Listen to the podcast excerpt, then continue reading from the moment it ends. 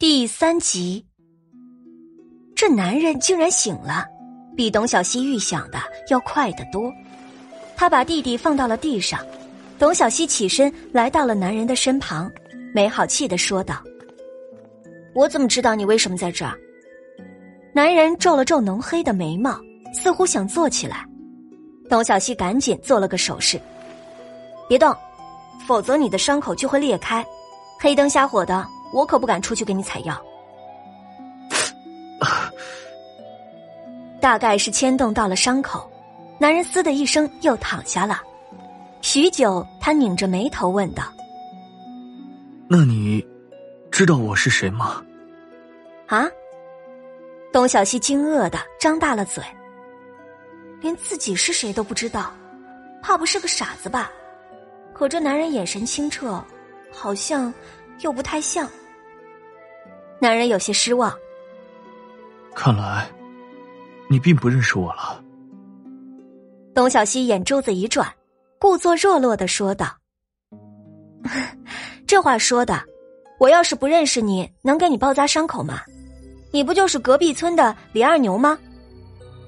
李二牛，我叫李二牛。男人显然对这个名字极为陌生。董小希笃定的点了点头。对啊，二牛哥，上个月咱们还见过面呢。他叹了口气，难过的说道：“唉，你无父无母的，身世特别可怜。我虽然有爹，但是常年不在家，咱们也算是同病相怜了。”男人一点也记不起从前的事儿，见董小希说的言辞凿凿，不由就信了。他抬头看向了董小希，火光下目光灼灼。你不用怕，以后我来照顾你，就当是感谢你的救命之恩。董小希被他说的有点脸红，不过这也正是他想要的效果。又说了几句，李二牛便再度沉睡过去。瞧着那张忽明忽暗的脸，董小希越发的没有困意了。男人面相周正。不像是大奸大恶之辈，他既说出这些话，就绝不会食言。但是靠山不能当饭吃，野兔子也不一定天天都能抓到。要想过得好，就得琢磨出一条赚钱的道来。来这一路，他倒是看见了不少草药和野物，只要不被大肆破坏，几年也采不绝。只要有钱，他就能买一副银针，到那时候也就不愁了。想起银针，董小希不由得想起了爷爷，心情一下子低落下来。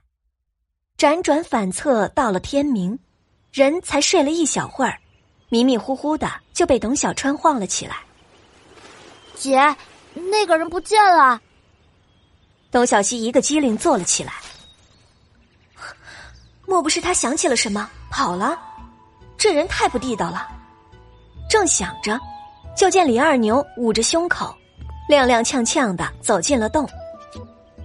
我刚才去小姐，怕惊动了你们。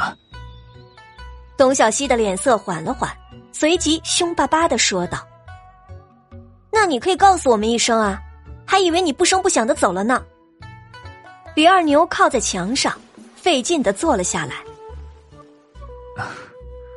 我无父无母的，就算想走也没有去处。况且，我答应过要照顾你们，就不会食言的。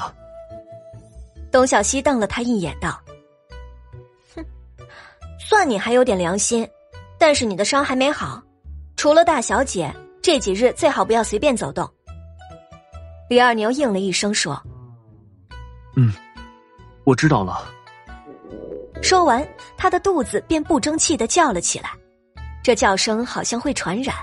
董小川的肚子也跟着咕噜咕噜的响了几声，病人和孩子都不能饿，董小西只得把想办法赚钱的事儿先往后放一放。你在这等一会儿，我和小川出去给你弄吃的。董小西拽出了弟弟，便往山下走。这时候，母夜叉都会去田里锄地，正好可以偷些粮食。到了门口，果见自家大门紧闭，不像是有人的样子。董小西忙示意弟弟跟着他跳进去，搬开米缸的盖子就要盛米，却听身后传来了一声讽刺的轻笑声：“哼，你们姐妹俩的翅膀长硬了是不？不但彻夜不归，居然还敢吃里扒外偷家里的米！我看你们是活得不耐烦了。”董小西手腕一僵，木偶般的转过脸，顿时看到了一个身穿花布长裙的大姑娘，手里还拿着一个擀面杖。和他们姐弟俩不同，这姑娘长得水水嫩嫩的，一点都不像是干重活的人。董云芷，董小希的脑中迅速闪过了一个名字。她是母夜叉带来的拖油瓶，进了董家才改的姓。别看她长得好看水灵。心思却比母夜叉还要恶毒。昨个她好像去集市买布，不然姐弟俩也不可能跑得那么顺利。董小川早就已经被这母女俩打怕了，见到擀面杖，小脸一下就白了。二姐，别打我们了，我们下次不敢了。董小希一把把弟弟护在身后，冷着脸说道：“董家的米自然得有我们姐弟的份儿。”爹虽然不在家，却每个月往回寄钱。要是真靠你妈种的那几亩地，你以为你还能穿得上这么好看的花衣服吗？董云只怔了一下。董小希向来逆来顺受，这眼下他是抽的什么风啊？竟然敢顶撞起我来！董小希，你个贱人，竟然还敢回嘴！要不是我娘每天给你们两个丧门星做饭，你们早就饿死了。你非但不感激我们娘俩，还把功劳揽在你那个死爹的身上，哼！今儿我就替娘好好的教训教训你们。董云芷很快清醒，他咬牙切齿的举起了擀面杖，熟门熟路的就往姐弟俩的身上抽。干不过母夜叉也就罢了，岂能被这个小贱人给吓住了？董小希回手抓起了搂地的四尺挠子，用力一抡，便把擀面杖打到了地上。随后便把四尺挠子架在了董云芷的脖子上。觉得我爹不好，你可以和你娘滚蛋，没人请你们赖在我们董家。还有，你才是贱人，最下贱的贱人。就算披了凤凰的羽毛，也注定是只没见过世面的鸡。董云直已经被吓傻了，他眼瞅着尖尖的铁尺子，哆哆嗦嗦的说道。是，我是贱人，我是贱。董小希，你千万不要打我，我可没你们姐俩坑的。话没说完，人就抽抽噎噎的哭了起来。看着他这副怂样，董小希打心眼里感到鄙夷。要不是时间紧迫，非扇他几个耳光不可。小川，还愣着干嘛？快点装米，快要晌午了，母夜叉就要回来了。董小川也从没见过这么凶猛的姐姐，听他一喊，才回过神，抓起破碗茶便往口袋里倒米。董小希眼看他已经装了半袋子，估摸着再多也背不动，便让董小川进屋去拿盐和碗筷。等他弄完了，董小希这才放下了四尺挠子，拉着弟弟跳出了门口。等他俩出去了，董云芷才像是做梦似的回过神来。扯着嗓子大喊起来：“ 来人呐！有人抢东西